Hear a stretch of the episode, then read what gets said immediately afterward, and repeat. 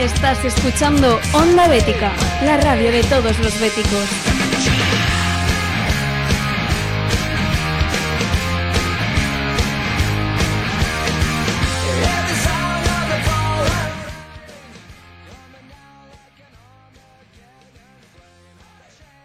¿Qué tal? Bienvenidos, bienvenidas. Esto es Estilo Betis desde casa. Ya saben, este programa semanalmente que tenemos en Onda Bética y que, bueno, que hasta que nos dejen, aquí estaremos desde casa y hasta que nuestra familia no nos echen por la puerta. Que yo estoy encantado de que me echen, por favor, algún día de esto. O poder salir y ver la luz del día. Es un día, bueno, diría que el de escopeta y perro, ¿eh? Días puros de, de primavera. Bueno, en un día, un miércoles más, ya saben, eh, estamos en directo desde el Twitter de arroba onda. Ya saben que desde ahí nos pueden durante todo el programa comentar la- las cosas que vayamos aquí a- hablando, las cosas que vayamos debatiendo. Un día más con Fran Villegas de la tertulia Come Gambas a los técnicos y a las manos ahí informáticas. ¿Qué tal? Muy buenas tardes. Buenas tardes, compañero, ¿qué tal? También tenemos a Alejandro Fernández Tocayo. ¿Qué tal? Bienvenido. Pues muy buenas tardes. Eh, aquí estamos una semana más ante la maravillosa audiencia de Onda Bética y nada, con un ratito de sorpresas, actualidad y sobre todo tertulia.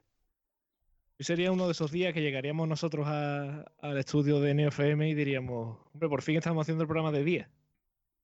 pues sí, es cierto, aunque bueno, no para de llover, pero es curioso que, que el cielo está bastante abierto y, y bueno, se, se empieza a notar que, que cada vez está eh, anocheciendo cada vez más tarde. Entonces, bueno, eh, lástima que esta, para mí, la mayor, la mejor época de todo el año la tengamos que pasar confinados.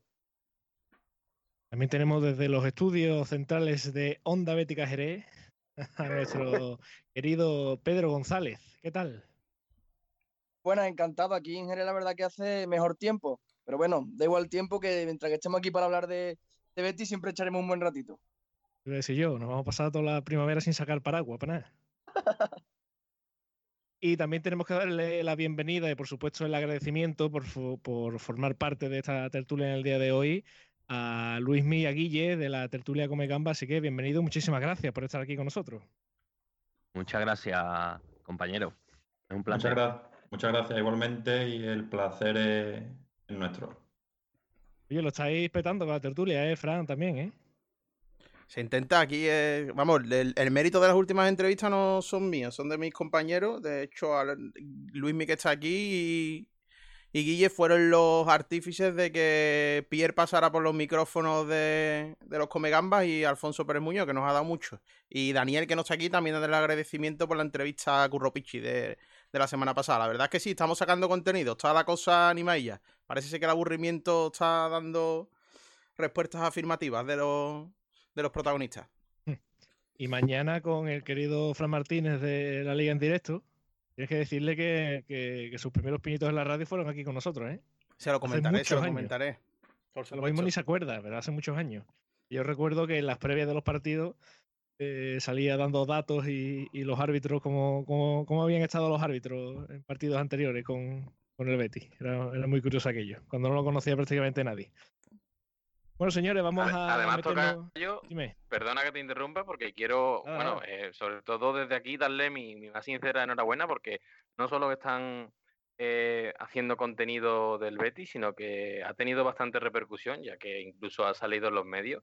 Y ha- ha- han, han tenido un tono más también de, de incluso polémica, porque claro, como yo en la entrevista con, con Alfonso, pues se tocaron bastantes palos, ¿no? De la actualidad deportiva y de todo lo que nos atañe en este tiempo atrás, pues, pues desde mi punto de vista, vamos, no puedo hacer más que aplaudirles y desearles que, sigan en este camino.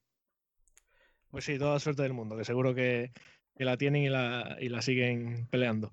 Bueno, vamos a meternos un poquito en faena, ¿no? Que es lo que nos gusta. Vamos a hablar un poco de- del Betty y yo voy a ir a saco ya del tirón porque tengo ganas, como tú has dicho, de polémica y de jaleo. Y, y la pregunta es muy simple. Al final, ¿el ejemplo de sevillanía estaba por la palmera, Alejandro? Con todo esto de- del coronavirus y de la gestión que se está llevando por parte de ambos clubes. Eh, bueno, ya se comentó un poquito por así encima, pero, pero la, la, la frase bu- buena, ¿no? Eh, eh, vengo a ERTE, ¿no? O, o algo así, decía su, su himno, ¿no? Bueno, pues a ver, eh, sí que es cierto que, estamos viendo como, y, ya un poco al- manteniendo al margen al otro equipo de la ciudad y, un poco a nivel eh, nacional, estamos viendo que determinados clubes eh, pues, están abogando por esta medida, cuando en teoría, bueno, pues está pensada a lo mejor para otro tipo de empresas, eh, las para pymes. mm, Entonces, bueno, eh, ahí está un poco el doble, doble rasero de la ética y moralidad que, puedan tener algunos en la gestión económica. Pero bueno, eh, como evidentemente está contemplado y ya lo explico aquí nuestro compañero Fran de una manera bastante sofisticada, eh, pues no se puede hacer otra cosa que evidentemente aceptarlo y, y bueno, es una medida más económica que al- a los que los clubes se pueden acoger. Además, yo creo que estaremos todos de acuerdo, los aquí presentes, de que eh, el Betis lo ha hecho de 10 con, con el tema del coronavirus. Ya nos comentó Curro Pichi en la entrevista con los Comegambas todas las medidas que estaban estaba tomando el club, estaba haciendo mascarillas, estaba llamando eh, a los socios eh, de mayor edad, estaba también repartiendo litros de leche, si no me equivoco, nos comentó algo por el estilo.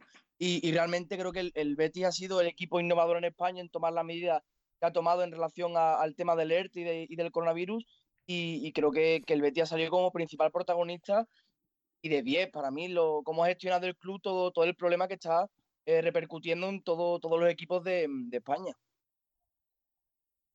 Pues yo, compañero, lo que pienso es que mm, el Sevilla, vamos, acogerse al ERTE no en todo su derecho, pero a mí no me parece muy lógico, ya que como está la economía hoy en día, y vamos, yo hablo de buena tinta que trabajo en ello, eh, están los pobres autónomos y pymes asfixiadísimos, y creo que clubes como Sevilla, Barcelona, Atlético de Madrid, que me parece bastante potente, se metan en un ERTE, bueno, está en todo su derecho, evidentemente, pero bajo mi punto de vista no lo veo muy normal.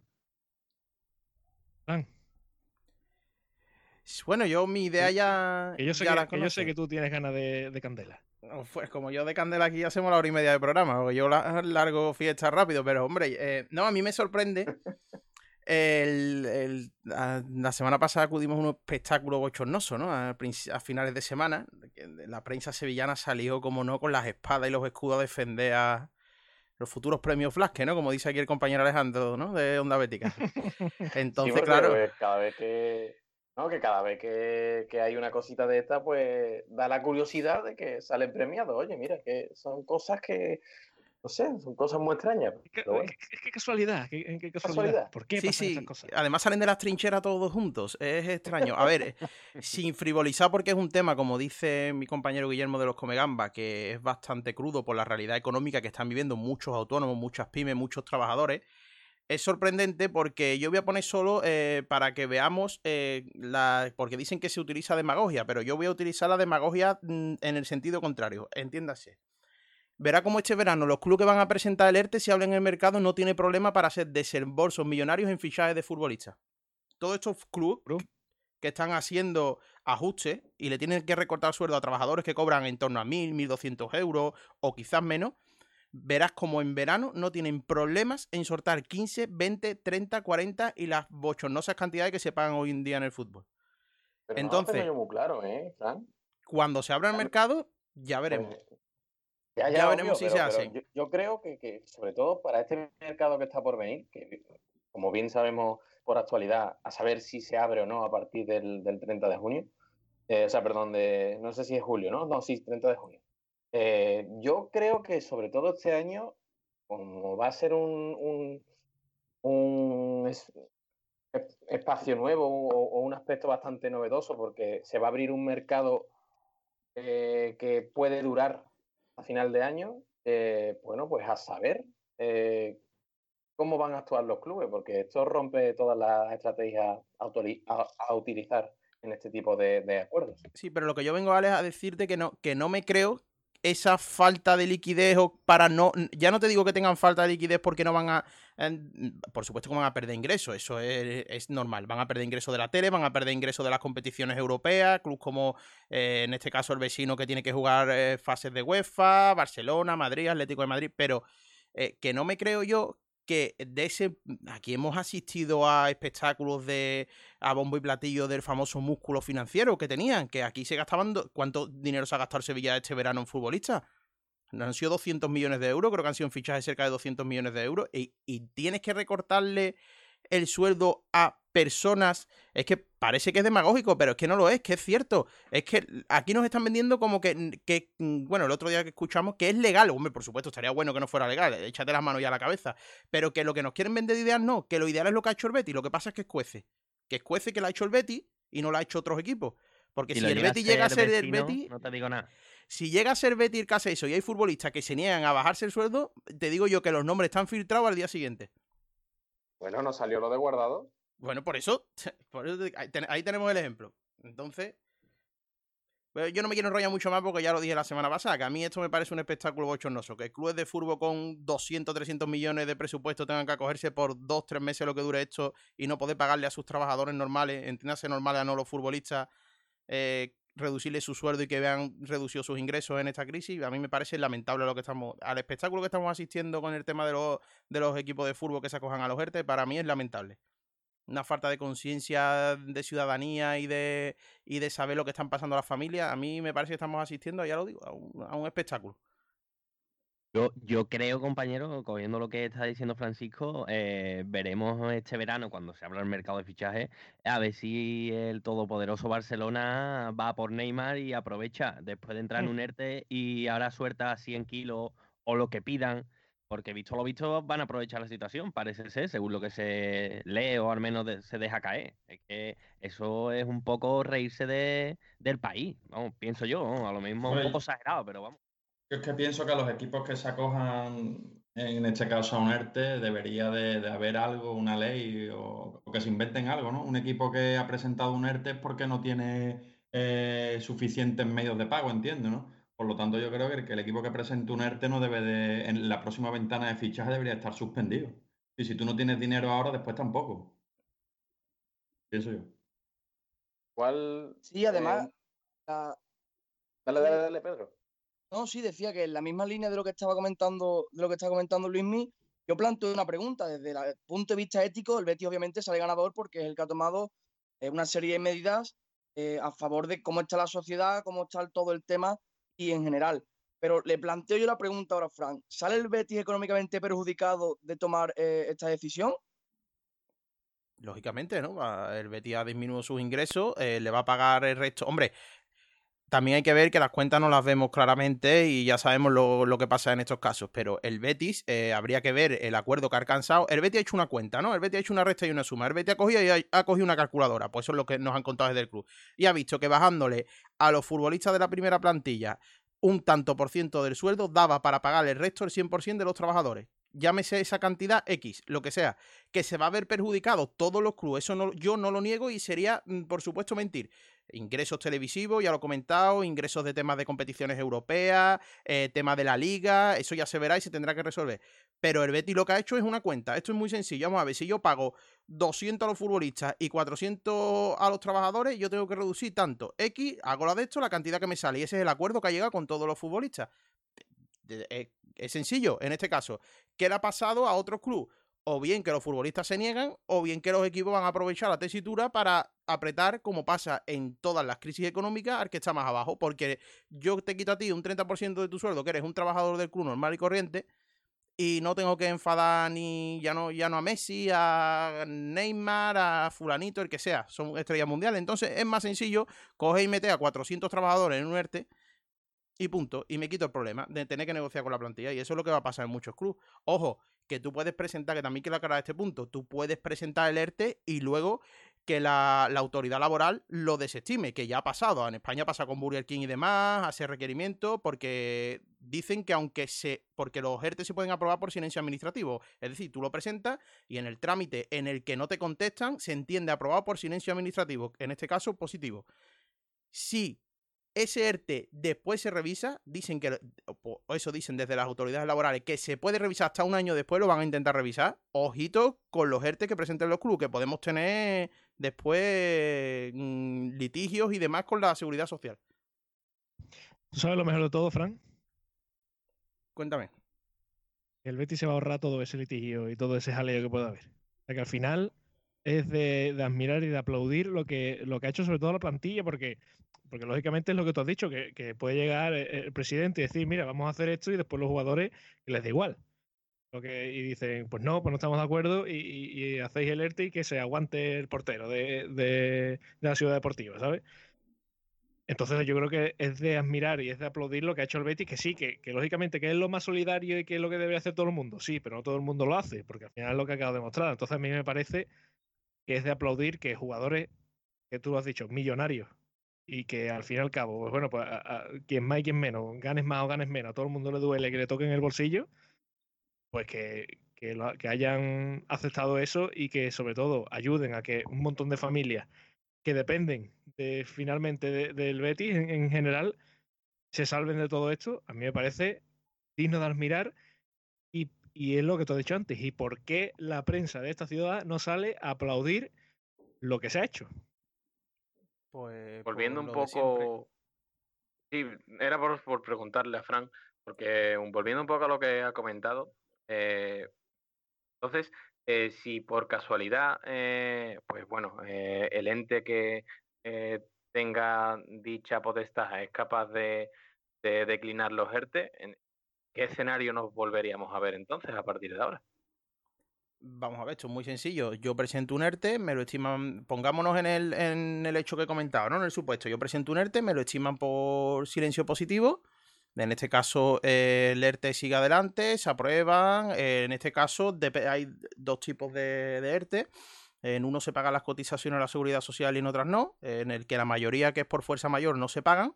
eh, la empresa no se hace cargo de los seguros sociales. Y la reducción de jornada, esa reducción de jornada, eh, la seguridad social se hace cargo del 70% que deje de percibir el trabajador. Estamos hablando de esas cantidades en lo que dure el ERTE, ¿vale? En este caso, eh, la duración eh, estará vinculada a la duración del estado de alarma o hasta que no se dejen que se desarrolle su actividad normal para que pueda volver a tener los ingresos normales, ¿no? ¿Qué pasaría si la autoridad laboral considera que se ha presentado un fraude o que no se cumplían los requisitos? Pues aquí hablamos de devoluciones y con intereses. Ese sería el escenario.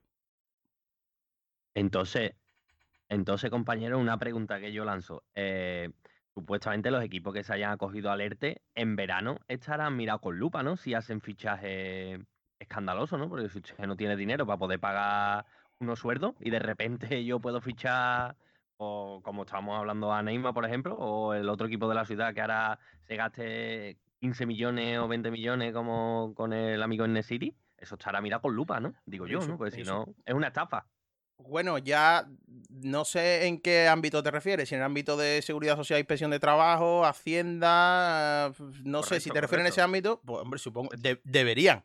Lo que pasa es que Claro, estamos lo de siempre, que hay tantos ladrones que no hay tanta Yo- policía yo- para yo el perseguirlo. ámbito- El ámbito no lo sé, pero sí, sí, pero es verdad que si tú sales diciendo, mire, yo tengo un problema económico, no puedo pagarle el sueldo a, a- a mis empleados y a, y a los dos días te gastas 60 millones en un delantero, pues creo que ahí alguien debe decir, oiga, ¿qué está pasando aquí? ¿Sabes?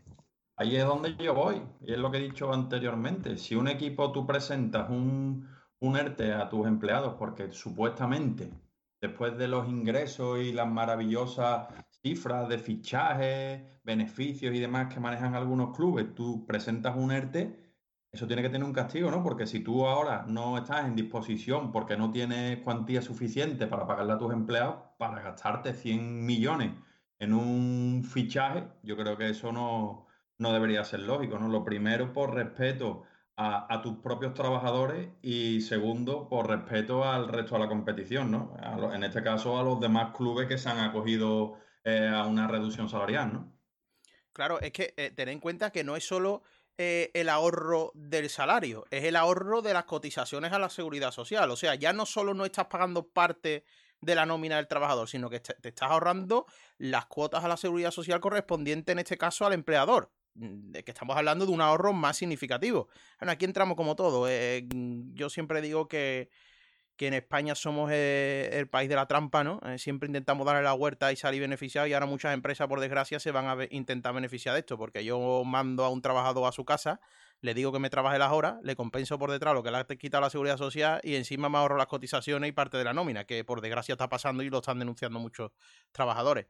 Eh, pero bueno, esto es como todo.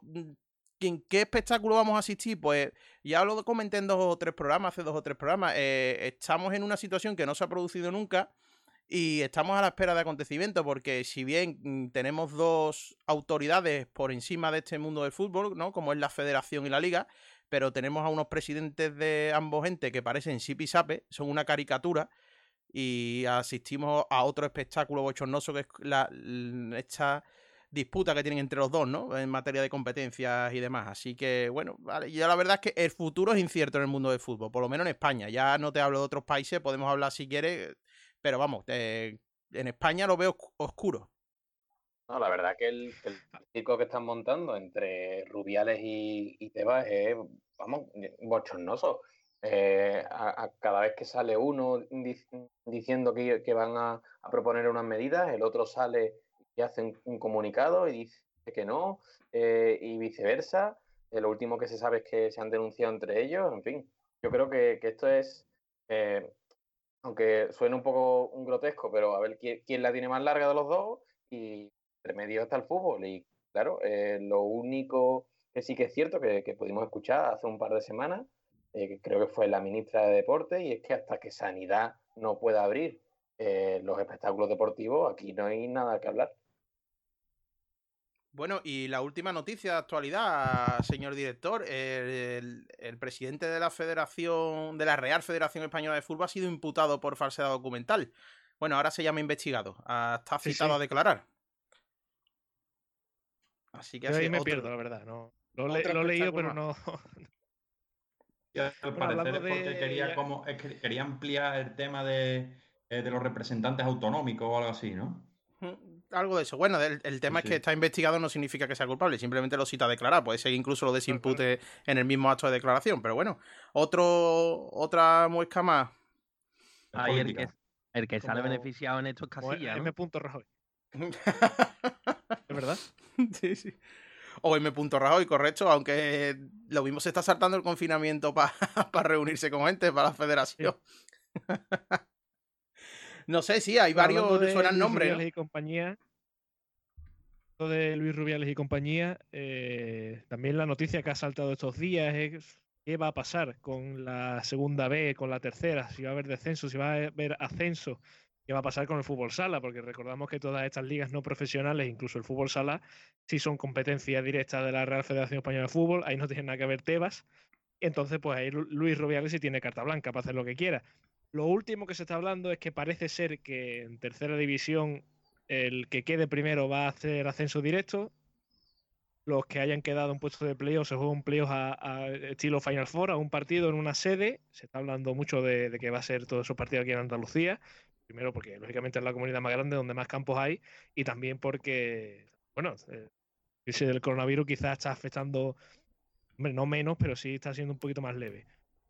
Entonces, eh, ¿cómo afecta esto al Betis Deportivo? Que sí es verdad que, bueno, estaba teniendo un, tramo de temporada bastante bueno, estaba ahí peleando incluso por el liderato. ¿Qué va a pasar con el Betis Deportivo? ¿Ustedes creéis que, lo van a ascender, que, va a tener que, disputar el playoff? ¿Cómo lo veis al equipo de, Manuel Ruano? Yo es que no recuerdo, eh, y ahora tengo que pedir colaboración de los compañeros, pero yo creo que el Betis Deportivo no iba primero en, liga. Sí, sí, va primero, va primero. Entonces se supone que, tendría ya el acceso directo, ¿no? Claro, por eso digo, es que eh, eh, al, al, Betis Deportivo y al Betis Futsal, que están los dos líderes, esta situación le ha pillado en el mejor momento. Si se llega a hacer esto. Pero yo he leído que jugarían los primeros entre sí y si no, vamos, si no corregirme, y si perdieran, o sea, el que pierda evidentemente, entra en el playoff de el tercero y el entre los sí eh, tercero y cuarto segundo tercero y cuarto no quiero decir entra en ese playoff he leído yo hoy realmente que lo que tendría serían dos oportunidades. Hombre yo creo que eh, bueno lo primero que el Betis Deportivo sí correcto está el líder a cuatro puntos de segundo y tercero que son Ciudad Lucena y Jerez Fútbol Club. Yo creo que el Betis Deportivo sale beneficiado del tema. Si tiene que jugar menos partidos como, como eliminatoria para poder ascender, al final lo que hace es salir beneficiado. Así que yo creo que desde el punto de vista de Manuel Ruano, que además la, la, campaña que estaba haciendo su equipo estaba siendo brutal, al final yo creo que, que, sale completamente beneficiado, sí, de ninguna parte mala. Estoy aquí leyéndolo y pone eh, que serán pliegos express de ascenso, todavía sin fecha, partido único, sin que se produzcan descensos en los cuatro grupos de segunda B. Entonces lo que veríamos que el año que viene en segunda B habría porrón de equipo, si no baja ninguno. Y que sería un problema solucionar en tres o cuatro temporadas, que, no habría ascensos o habría muy pocos ascensos y más descensos para después igualarlo.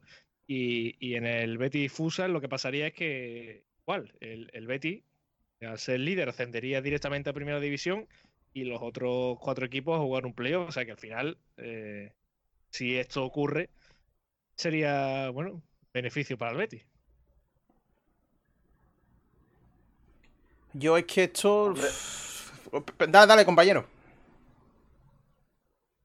que yo creo que, vamos a ver, desde hace unos años para, acá, yo soy siempre sido partidario de intentar tener el filial en la categoría más alta posible. Sí que es cierto que dada la profesionalización del fútbol, sobre todo el nivel de segunda división, el hecho de tener un, club, un filial en segunda, pues ya te cuesta un dinero, es más costoso que, que, venta, que, ventajoso, mm, valga la redundancia, eh, pero sí que es cierto que bueno, que, el Betis lleva unos años que teniendo al filial en tercera, bueno, pues eh, parece ser que, el cambio a primera división hemos visto en varios futbolistas de, la entidad. Eh, recuerdo bien, si por ejemplo Fabián, que tuvo que tener una cesión.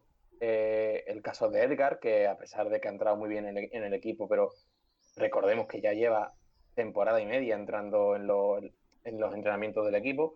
Entonces, eh, no sé hasta qué punto de vista, evidentemente yo, por mi punto de vista, por mi, por, mi pensamiento, ¿no? ojalá que, que, esté en segunda B y que tenga un equipo competitivo. Eh, también es cierto que, que vamos viendo unos cuantos futbolistas de, o canteranos del equipo, que eran Rodri, eh, eh, no, sé si no sé si recuerdo a Abreu, Robert, Calderón quizás también, ¿no? Y, bueno, sí, sí, que es cierto que, se contó con ellos en los partidos estos de la pretemporada. Bueno, yo creo que era final de temporada, temporada del año pasado. Eh, y bueno, eh, si poco a poco van eh, actuando con el Betis, siempre va a ser bueno, pero yo creo que lo mejor es encontrarle una cesión a que determinados futbolistas para que no se vayan estancando en la categoría. Yo creo que tercera no es una categoría suficiente para formar futbolistas que den rendimiento en el primer equipo relativamente pronto. Creo que el filial debe estar mínimo en segunda vez y a partir de ahí empezar a, surtir de futbolistas que necesite, las carencias que tenga en este caso la plantilla, pues surtirla de, de, efectivo, como bien ha hecho la cantera bética durante muchos años, ¿no? Hemos visto los últimos canteranos que han salido del Betis, ¿no? Que se han hecho ventas millonarias, como Junior, ¿no? Dani Ceballos, Fabián. Entonces creo que, que, debería ser un requisito ineludible, ¿no? Para también para este crecimiento también del Betis, ¿no? Una cantera potente también tenemos la noticia, bueno, no sé en qué quedará con esta crisis económica de la nueva ciudad deportiva y demás, que dotará de mejores infraestructuras al club. Eh, pero la verdad es que con el tema de los filiales segundas y terceras tengo bastante incertidumbre a la hora de, saber cómo va a resolverse todo, porque tenemos, comenté aquí hace un par de programas que una compañera mía de, Portugal eh, me comentaba que es especialista en derecho deportivo, me decía que Allí la liga se ha suspendido y se han suspendido tanto ascenso como descenso. Por lo menos lo que es en la primera división, ya definitivamente. Entonces no sabemos cómo se van a actuar aquí, cómo se va a hacer, qué sería lo justo o lo injusto. Hombre, faltando las jornadas que quedan, todo está en el aire. ¿Y qué sería justo? ¿Al que lleva 10 jornadas sin descenderlo y al que acaba de entrar no? La verdad es que es una decisión bastante difícil la que tomen. Eh, cualquiera que sea va a ser criticada y no, estará, y no dejará conforme a nadie. Yo entrando en lo que había comentado el compañero Alejandro de los futbolistas eh, para formar y el salto a segunda vez, yo por lo menos que he visto partidos de segunda vez y tercera eh, aquí en, la ciudad, yo creo que hay un salto bastante importante de tercera a segunda vez, que igual no lo parece, pero a nivel de ritmo, de nivel, de intensidad, creo que el cambio es notorio. Y ahí el Betis debe decidir si prefiere formar futbolistas, porque aún estando en tercera le valió para Junior, Fabián, etcétera, o, o reforzar al equipo con futbolistas igual un poco más dotados para competir en, en esa división, porque yo creo que con el equipo que tiene el Betis a día de hoy, la segunda yo creo vez se que- le puede complicar bastante. Yo creo que eso está claro, ¿no? Yo creo que el Betis prefiere mil veces estar en segunda vez.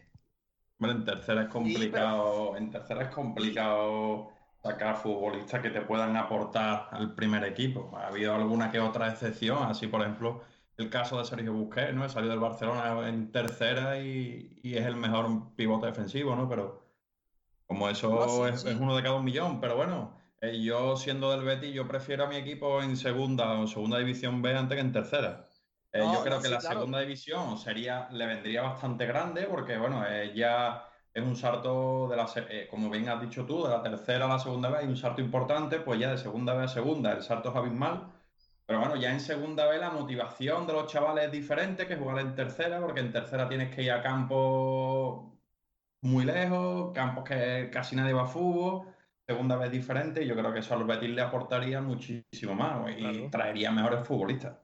No, no, ya, ya. O sea, yo no dudo que obviamente todos preferimos, el Betis prefiere, todos los futbolistas prefieren estar en segunda vez antes que en tercera, pero me refiero que igual el Betis con tantos chavales jóvenes que al final eh, son, son las canteras, que igual se le puede complicar un poco el hecho de estar en esa división y me pregunto yo si no va a tirar a lo mejor de, de dos o tres futbolistas de igual un poquito más de edad, de 24 o 25 años, como, como el fichaje que hizo en invierno, no recuerdo ahora mismo el nombre, pero que aportan muchísimo para poder competir en ese tipo de, de, de divisiones, es lo que yo me refería. Obviamente todos preferimos estar en segunda vez, pero con un cúmulo, con una plantilla completa de futbolistas jóvenes y sin ninguno que tenga un poquito más de, de experiencia en ese tipo de, de categorías, igual se le puede complicar un poco. Era solamente eso. Si el Sí, Betis igual decide. Sí, En tercera, en este caso, sí, lo has explicado bastante bien, al igual que pasa con el fútbol local, ¿no? A nivel de regional.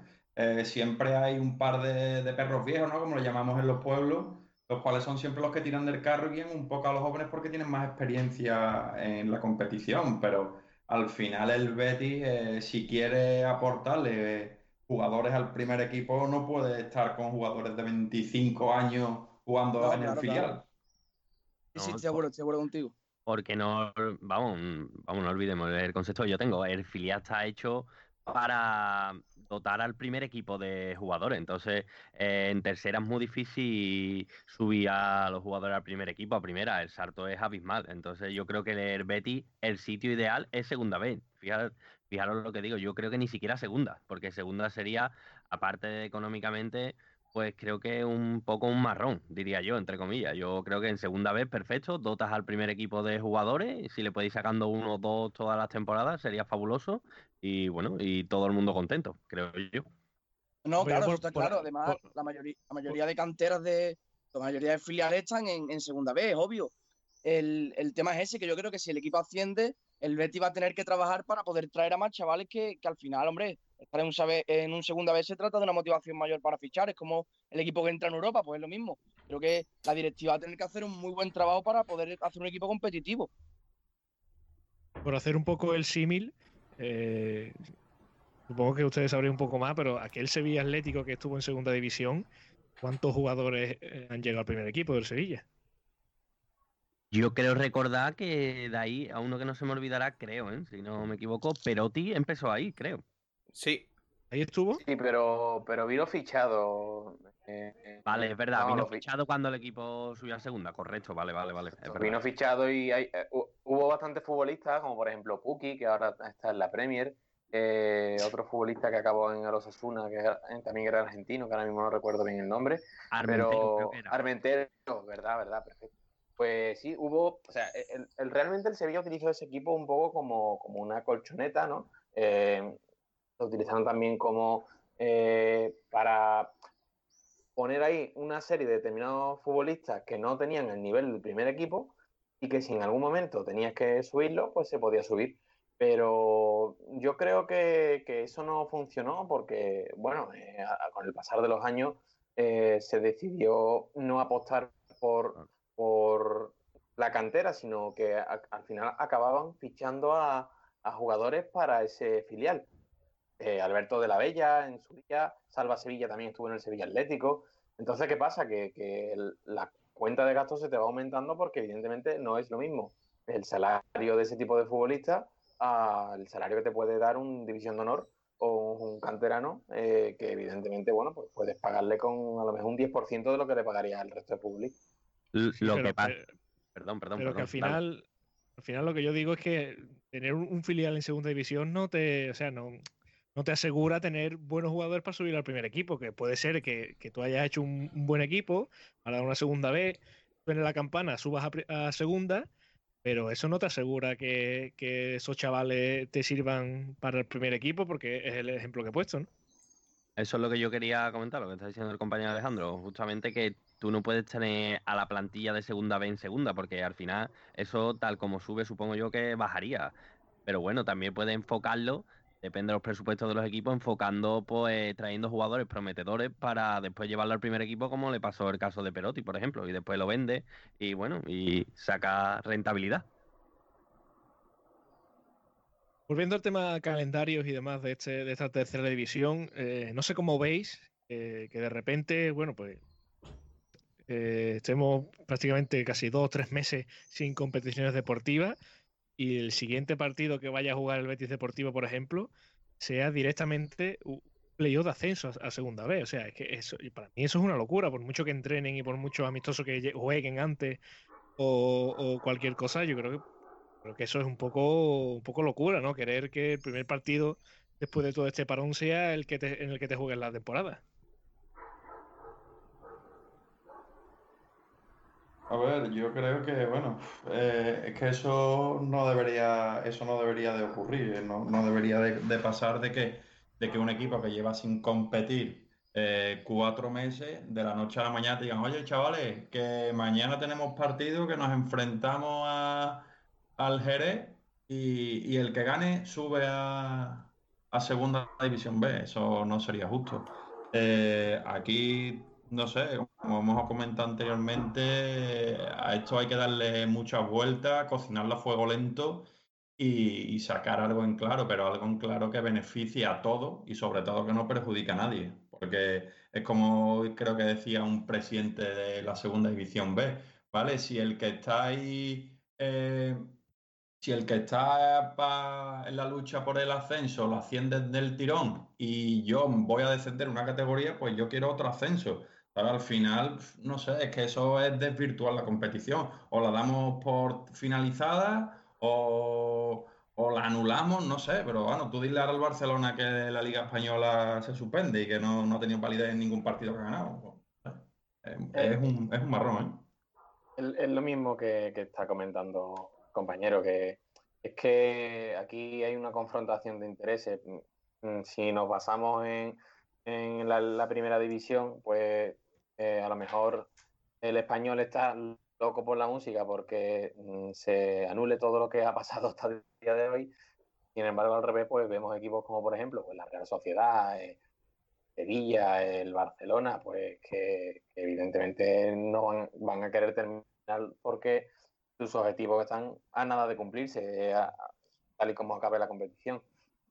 Estamos en un escenario que, que es imprevisto porque esto nunca ha pasado y bueno, eh, yo creo que, ante todo va a ser muy divertido porque bueno, eh, parten todos de las mismas condiciones, parten todos de cero y aunque pueda ser injusto para algunos que llevan una trayectoria y un, un bagaje ya eh, positivo eh, que, le ha, que les ha hecho eh, tener distancia con los demás, ahora mismo pues se va a partir un poco desde el principio y, y evidentemente pues no se puede prever qué puede poder pasar.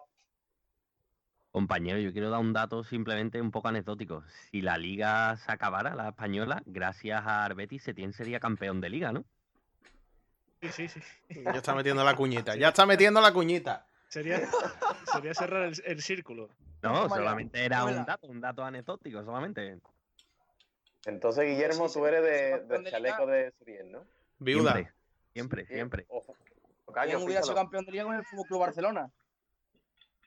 Pero, pero bueno, eh, compañeros, una cosa. eh, hoy en día el fútbol está tan, tan informatizado, hablando a nivel de estadística, a nivel de, cifras, resultados, clasificaciones.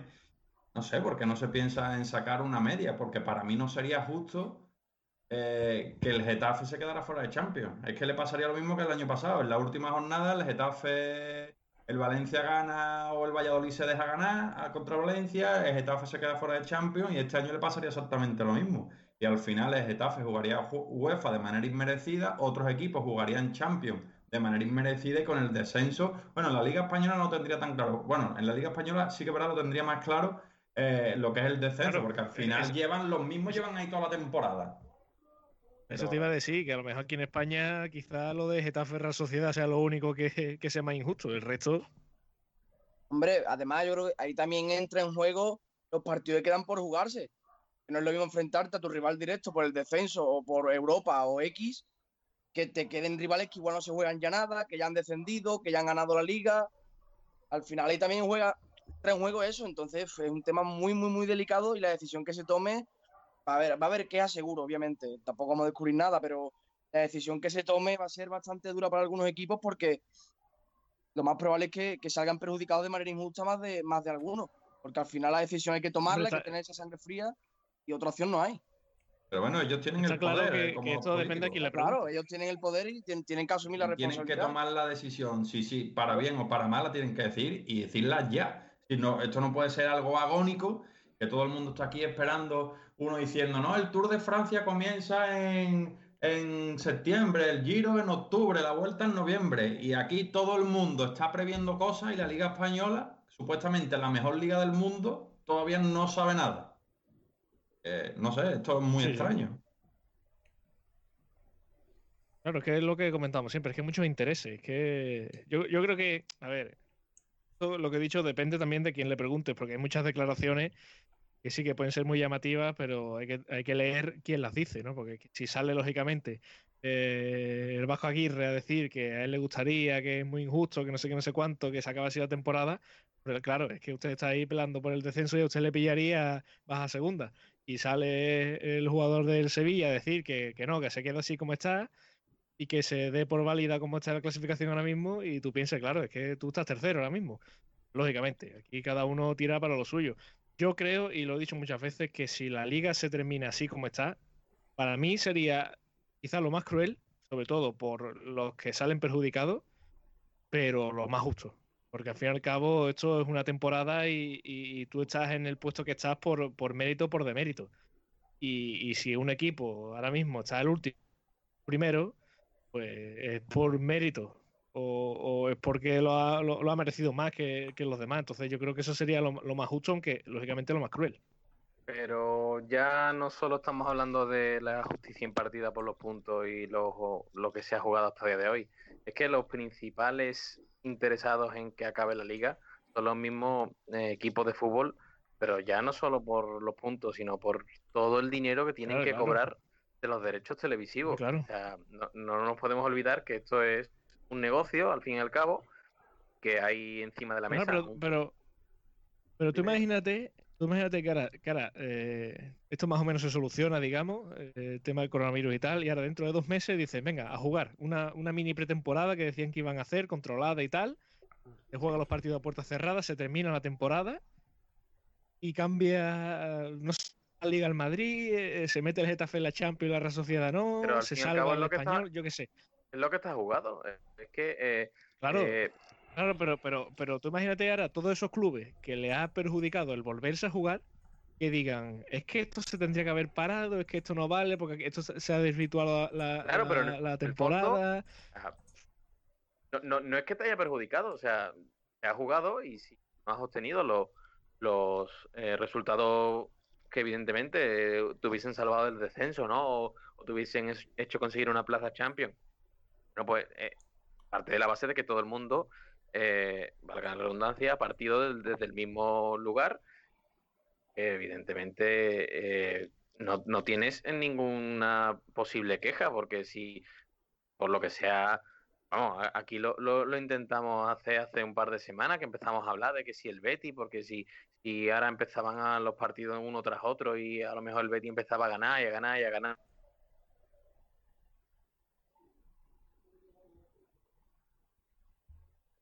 Bueno, parece que hemos perdido a Alejandro, ¿no? Sí, No lo escuchamos, se, se le ha cortado un poco. Pero un- una cosa, Bueno, un, apunte, entonces- un apunte que yo quiero hacer Sí, y un último apunte respecto, respecto a este tema, es que bueno, le estamos dando muchas vueltas, ¿vale? como es normal, si termina la competición, si se aplaza, si continuará en un futuro. Pero y al aficionado del fútbol, o verdaderamente la esencia del fútbol, que para mí es el aficionado, ¿dónde queda? Como siempre en el lado contrario de la carretera. Sí, para mí un, Esa es otra. es que, es que yo ahora que ahora decide, bueno, la liga se continúa, sí, el club mira por sus intereses, pero los siete partidos que a mí me quedan por ver en el campo de Real Betis Balompié, yo no los voy a poder disfrutar. Ni Ni- yo en el campo de Real Betis Balompié, ni otro en el campo de la Real Sociedad, ninguno. Ni Dice, el, que bueno. tenga, con- ni el que tenga contratado el Vodafone, ni el que tenga contratado el Movistar. Es que, es que al final son muchas cosas. Bueno, pero yo creo que, por ejemplo, en el caso del que del socio, le tendrán que devolver el dinero, ¿no? O al menos el carnet del año que viene bajarle a la mitad o algo, ¿no? Porque claro, te, no. dan, te dan una bandera a cambio. no, ya veremos. eso Eh, digo no será o será. librito. Lo que no puede salir perjudicado es el socio, ¿no? Es lo que siempre pasa. El que sale Claro, perjudicado que- siempre es el que está abajo y el que no toma mm, decisiones. Eso, eso no falla nunca, es una premisa que siempre se cumple. El que está abajo es el que termina perjudicado. Y en este caso, bueno, está claro que no vamos a insistir en. No, no, es que los partidos con gente. No, no, vamos a ser idiotas. Y, y el no, ahora mismo es imposible que haya una reunión de personas porque corre mucho riesgo de. ¿De qué? De que haya contagios. Pero mm, el fútbol cada 48 horas. ¿Y, ahora qué? El lunes, miércoles y jueves. Y. Pero. Yo es que de verdad creo que estoy con Alejandro pero- en este sentido de que la liga debería de acabarse ya. Dejarnos de posponerlo, de tomar la decisión ya de una vez y se saberlo. acabó. Y se acabó. Señores, si esto es una cosa muy clara, e- este virus, hasta que no haya una vacuna que lo controle, no van a dejar que nos juntemos en la calle. Es, es normal. Porque no, no se pueden saturar los hospitales y las UCI porque moriría muchísima gente. Ya no solo por el hecho de virus, sino por lo que supone tener saturado un sistema sanitario. Entonces, hasta que y- no y- se controle la. al cabo, porque, Sí, sí. y porque vas a llenar los, los hospitales de gente contagiada y de gente con golpe de calor. Entonces, Claro, es que. En, agosto aquí en Sevilla jugando al fútbol. Bueno, y, y la tontería de la vuelta en noviembre, ¿tú te imaginas subiendo al Angliru en noviembre con, do- con dos dedos de nieve? ¿Nota con, con, con- qué? Con los, con los Ah, piolés, ¿no? saca- Yo voy a inventar las cadenas para el ciclismo. Es que, es que son Que es que gane, es absurdo. que gane esa etapa le tienen que dar tú. Claro, claro. etapa le tienen que dar va, a ser montañismo o alpinismo en vez de ciclismo. Es que estamos, señores, no pasa nada. Este año se ha terminado la liga así. Este año no hay tour. Este año no hay vuelta. No pasa nada. El año que viene. Que sí, que hay muchos intereses, pero es que no, lo que no se podemos hacer es esta, no, el tour. eh, ¿De verdad creéis sinceramente que el tour se va a hacer en agosto o en septiembre? Yo creo que no va a haber tour ni va a haber ninguna competición en varios meses. Creo, ¿eh? Ten- yo ¿sabes por lo lo que que pasa? creo. ¿Sabes lo que pasa, lo menos no debería, desde luego. Yo Lo creo- que estáis comentando de- del aficionado, yo creo que se haría una media de, de la valía del carnet, tema de partido, y yo espero y creo que se devolvería ese porcentaje a los socios, porque obviamente estamos todos concienciados de que no podemos ir a los estadios, nadie quejaría y nadie pediría ir al estadio y ver al equipo, obviamente, porque tenemos conciencia de lo que está sucediendo, pero el dinero del carnet sigue estando allí. Yo creo que los abonados tendrían su porcentaje de- del abono o algo de una compensación para el año que viene o algo por el estilo. Porque, porque al final el dinero sigue estando ahí, creo yo. Yo si me dicen que van a traer un entrenador de nivel, mi dinero lo dejo en el club. Marcelino, Pero, pero el equipo, si se acaba la temporada, el, el, el entrenador irá a la calle, ¿no? Sigue. Porque, sí, hombre, objetivo no cumplido, ¿no? Fracaso de proyecto. No, pero fuera, hombre, no la cumplió por el coronavirus. Porque le Está quedaban bien. siete El El Betis va a ganar, los 10 partidos 12 que quedaban. Seguro. Esto es un debate tras otro. No paramos. como dice que que José Mi Catalán, el- estaban esperanzados en los últimos 12 partidos, ¿no? Sí. Mira, yo entonces el os digo una el cosa. venido aquí- bien, estamos en directo. ¿eh? Me la juego con ustedes. ¿eh? Mi- aquí hay una convidada, ¿eh? Ojo, ¿eh? Pescado fri- eh, No, no, no, no. Pescadería nada más que abra. pre- Freiduría Victoria. ¿eh? En la calle Paje del Corro, esquina con Pelay Correa, en Triana. Hay una convidada pescado frito si echan a Rubi. Rubi es el entrenador de la temporada que viene del Betis si no se reanuda la liga. Ojo que me estoy comprometiendo aquí en directo, ¿eh? Que invito. Empiezo la campaña para echar, campaña para echar Rubí. empieza la campaña, sí. Onda Bética se suma a la campaña para que, que echen a Rubi a favor del adobo. Y que vuelva Setién. Totalmente, por favor. Entonces Eh, ese- el pescado. no. Perdonamos, perdonamos el error de la afición y que vuelva Setién, por favor. Oye, hablando de Setién, no, no, quiero, no quiero que se acabe el programa sin que hablemos de, bueno, esta noticia que ha salido en estos días atrás en el desmarque del entrenador del Reims, eh, Julián Estefan, que ha comentado en una entrevista que antes del partido en el Villamarín les puso a los sus jugadores la, bueno, el vídeo de- del himno, el momento himno en el Villamarín, que se quedaron un poco abiertos y casi no se asustaron de cara a ese partido. No sé cómo, qué opinión os merece todo esto. Eso es un entrenador que estudia al rival. Eso es un entrenador que está al día de la situación en la cual le puede deparar en, en el momento más inoportuno. Y ahí se vio un entrenador inteligente como ese señor, entrenador del Rey, y un entrenador, un inepto, a- al servicio del Real Betis Balompié, que no supo plantear un partido que lo tenía todo de cara. Discrepo en inepto, de verdad lo digo, porque es que mm, yo, entonces, de verdad, no es por hacer comparativa, pero entonces el entrenador que tenemos ahora es igual de inepto, ¿no? Totalmente. Pero una cosa no quita la otra tampoco. O más. Si uno se equivoca, que el otro también se equivoque, no pasa nada. Claro, Tampoco pero- creo yo que sea, tampoco creo yo que sea un drama. Al final es un partido, un entrenador le gane la batalla a otro, no es un drama por ningún estilo. Hay muchos partidos a lo largo de la temporada que el Mister Contreras te pega un baño, claro, a Setién aquí en el Villamarín, mi opinión. Yo creo que tampoco es ningún drama, creo que son cosas del fútbol, cosas que pasan, los entrenadores aciertan, se equivocan y al final queda todo en, en un mero resultado. Pero ya de mi punto de vista, el entrenador del Rennes eh, hace tiempo le, le- le hizo un traje, como se suele decir. en Bueno, el yo creo, yo creo, Pedro, que no fue tanto mérito del entrenador del Rey, sino fue más de mérito de Quique Setién en ese partido. El partido, Cuidado el partido respuesta- guardado jugó de lateral derecho, ¿no? de- Y Joaquín, no, no, no, Guardado lateral izquierdo y Joaquín Guardado- lateral derecho. Los dos más jóvenes de la plantilla. Eso, eso.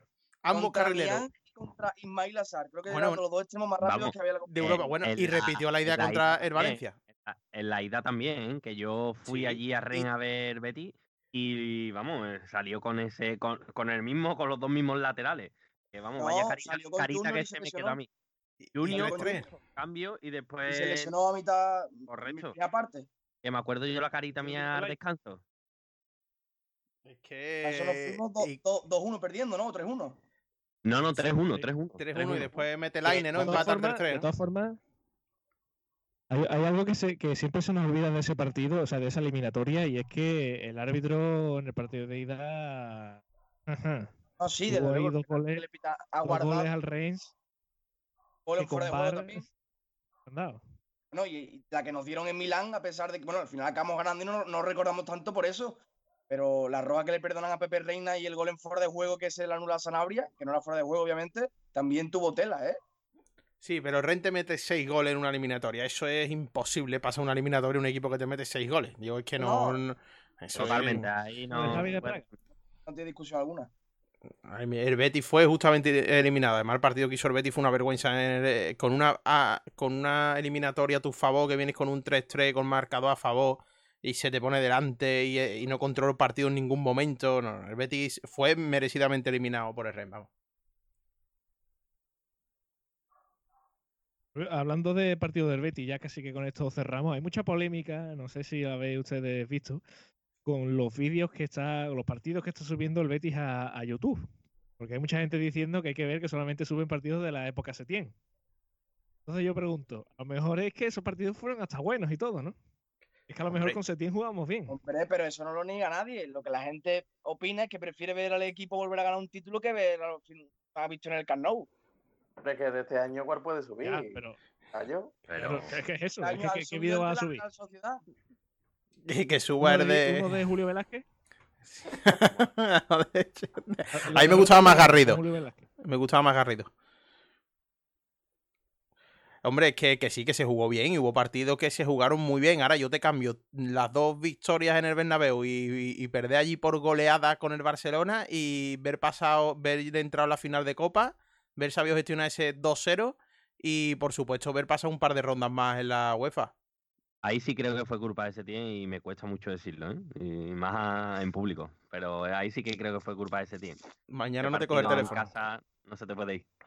e, e, está claro que, que Setién el, el año pasado cometió muchísimos errores de planteamiento porque tenía una idea que sí que fue bastante buena, sobre todo al principio de temporada, porque recordemos que el Betty, tres cuartos de liga, estaba ahí encaramado a los puestos de, Europa League y vivo en la Copa del Rey. Eh, y bueno, eh, sí que es cierto que, que, se le vio el plan eh, repetido con continuas veces y no buscó una solución alternativa y eso fue lo que terminó de, de, echar a Setién del Betty prácticamente. Setién dejó claro aquí en, en, el Villamarín es que iba a ir a muerte con su idea era inamovible, había un plan A y no existía un plan B. Fue, de, fue a muerte con su idea y poniéndole claro ejemplo del partido frente al Valencia, el gol de Gameiro en el minuto 90 viene prácticamente de un contraataque, de, de acciones individuales erróneas, pero porque la defensa estaba prácticamente abierta de par en par. Y al final, pues, te traes un entrenador así, tú debes contar con eso, que él muere con su idea. Y eso es así. Tú te traes un entrenador que sabes que va a morir con su idea, tienes que aferrarte a eso. Si esa idea no funciona, el entrenador debe estar fuera. Y es lo que en, dice el Ale. en el Barcelona las cambian esas ideas, ¿eh? No, sí, el Barcelona está cambiando, pero en el Villamarín desde luego no la hizo.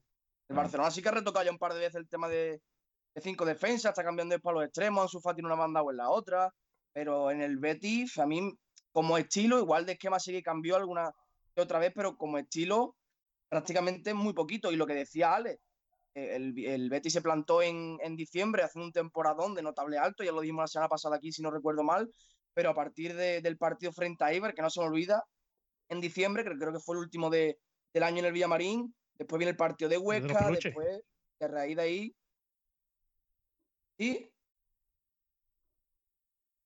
Yo creo que, que, que, más que eso, a, a Setién lo, lo, lo, acabaron por, por, crucificar el día del partido del Getafe en casa, cuando a los 40 minutos prácticamente eh, pone el Getafe con un 2-0 y, y, encima eh, el Getafe que en ese momento era rival directo del Betty. Entonces, eh, yo creo que, que, fue un poco el detonante de que la afición ya, por más que hiciera el cántabro, siempre iba a ir en, en contra de, de, del entrenador.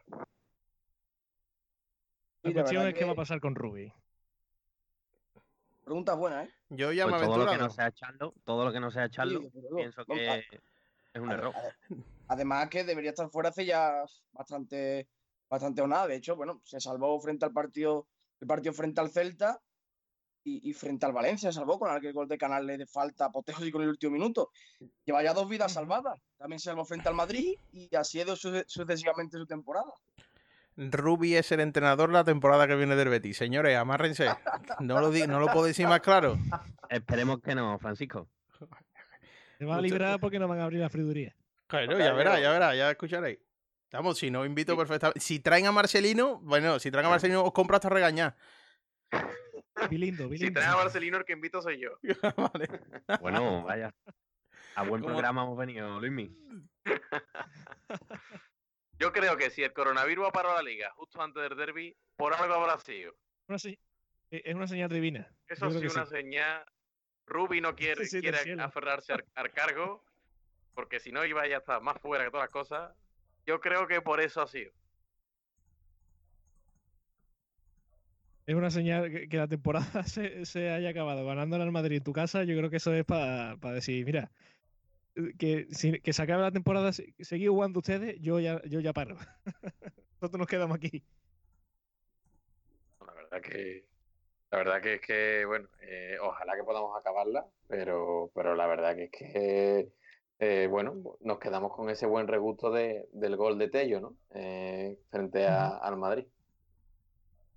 Por cierto, eh, Fran, quiero también que nos cuentes, porque también ha salido la noticia en estos días, que, que, se va a alargar el tema de los contratos de estos jugadores cedidos e incluso, bueno, los que acaban contrato el 30 de junio, que se va a alargar hasta que se juegue la temporada hasta que se vuelva a jugar la temporada, que eh, para mí, o sea, esto es, esto es otra, otra pata más de esta, de esta mesa, esta, de que no tiene ni pies ni cabeza, y otro tema más para meterle más leña al fuego a todo este jaleo.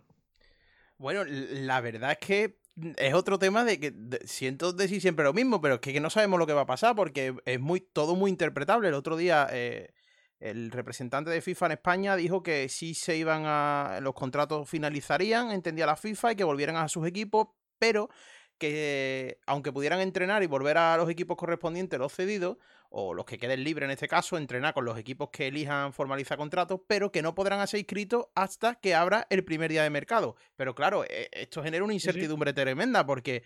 Mm, y si, si yo contrato hasta el 30 de junio, es porque la liga termina en junio y quiero que ese futbolista dispute conmigo toda la competición. O sea, si nos vamos al, al sentido más estricto de la norma, en este caso sería hasta el 30 de junio, pero claro, en derecho nada es, es, como las matemáticas, nada es 2 más 2, ¿no? En este caso se puede interpretar que la fecha de ese 30 de junio es finalización de temporada. Si la temporada no ha finalizado, se podría extender el contrato los clubes creo que son reacios, sobre todo el que tenga uno cedido, que le digan, ahora para vas a jugar en julio los partidos que te quedan. Y ahora te quedas sin. Imagínate, hay equipos que pueden tener hasta 6, 7 futbolistas cedidos.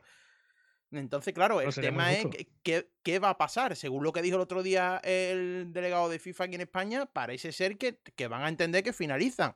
A mí me parece una tremenda indefensión para esos equipos que tengan 6, 7 jugadores eh, que sean importantes o que sean cedidos o que finalicen contratos y, te quedes sin futbolista, claro, y, te quedes con media plantilla mm, quitada en medio porque se han ido a, entrenar a otros equipos que sería incomprensible puesto que no van a disputar competición con el otro equipo. Entonces, eh, es otro tema ahí que es que como esto es tan imprevisto todo y todo se está viendo tan improvisado, pero es como decía Luis, mi compañero, aquí hay que empezar a tomar decisiones y aclarar puntos y asuntos porque, como sabemos, el fútbol es a nivel global, no es solo en España entonces, esto tiene que aclararlo la FIFA cuanto antes y creo que pone en peligro eh, desvirtuar la competición también, porque si se reanudan las competiciones en algunas ligas, hombre, si no se reanuda no habría problema, termina el contrato y ya la liga empezaría el año que viene, bueno, el año que viene, la temporada que viene y no había problema. Ya no hablo solo de la Liga Española, hablo de las demás. Pero claro, es que, imagínate como comenta Alejandro, el Granada que tenga 6 o 7 futbolistas cedidos y te quedas sin 6 o 7 futbolistas para afrontar 10 12 partidos. Yo es que lo tengo clarísimo. se cierra la temporada como hasta ahora, campeón el que esté primero, juega la Champions el año que viene, los cuatro primeros, la UEFA lo siguiente, y el descenso, el descenso, UEFA y Champions, vacante, no hay campeones, y, en septiembre sí se puede, o en agosto sí se puede, pues empieza la siguiente, la siguiente temporada. Ya está, yo creo que eso sería lo mejor. Yo según he, leído antes de que empezásemos el programa, eh, bueno, pues por lo visto, eh, uno de los representantes de, no sé si era de la liga o de, la FIFA, bueno, pues entendía que evidentemente, a pesar de que los contratos están hasta el 30 de, junio, hasta que no se jugase el último partido de liga, por unas nuevas disposiciones que querían eh, dar a conocer, pues hasta que no terminase la competición, evidentemente esos futbolistas iban a seguir contando para las actuales plantillas. Eh, pero claro, ahora eh, entra en confrontación con la misma AFE que lo que eh, promueve, y esto ya sería el, zapatoste enorme, lo que ya sería que fuesen estudiando caso a caso todos los, los, casos de los, de los jugadores que acaban contrato de los cedidos y que en cada uno de uno en uno, seguro. Exacto, de uno en uno. Entonces, bueno, entonces viendo que es que esto es un no parar y, bueno, y, como te pongas uno a uno a ver cuáles son las condiciones y, si quiere quedarse, no quiere, no quiere quedarse, el club quiere, no quiere, tiene contrato y, en fin, a saber eh, la, enorme ensalada que tenemos aquí por comernos. Veremos a ver, yo como decimos siempre, menos mal que nosotros no somos los que tomamos esas decisiones. Eso que, que esa obligación que la tengan las que los que la tienen y nosotros aquí hablar de ello. Señores, eh, muchísimas gracias por haber estado un miércoles más con nosotros. A ver si pronto podemos volver a, a NFM, que es mucho más ameno, mucho más tranquilo y estamos más acostumbrados ahí al calor de, la mesa y de los micros. Alejandro, eh, Luis Miguille, Fran, Pedro, muchísimas gracias por haber estado con nosotros en el día de hoy. Muchas gracias. Muchas gracias, Muchas gracias Alejandro. Estáis invitados, por cierto, cuando queráis, ¿eh? a, volver por aquí, que ya habéis visto que un día eh, y ya está Fran prometiendo los pagarés, como, el otro. Y a todos los oyentes, por supuesto, muchísimas gracias por haber estado en el día de hoy aquí con nosotros. Nosotros seguiremos cada miércoles, como siempre, en este tradicional estilo Betis desde casa hasta que nos dejen y hasta que se pueda. Que de momento la- las técnicas y los, y los informateos, como diría aquel, nos están respetando. Ya saben que pueden escuchar a partir de mañana ya este, este podcast y que está lógicamente en, el Twitter, sigue estando el, el directo hasta que, hasta que bueno, ahí, ahí va a estar. Y mañana en el podcast que es mucho más cómodo. Lo dicho, muchísimas gracias por haber estado aquí un día más y nos escuchamos la semana que viene. Hasta pronto.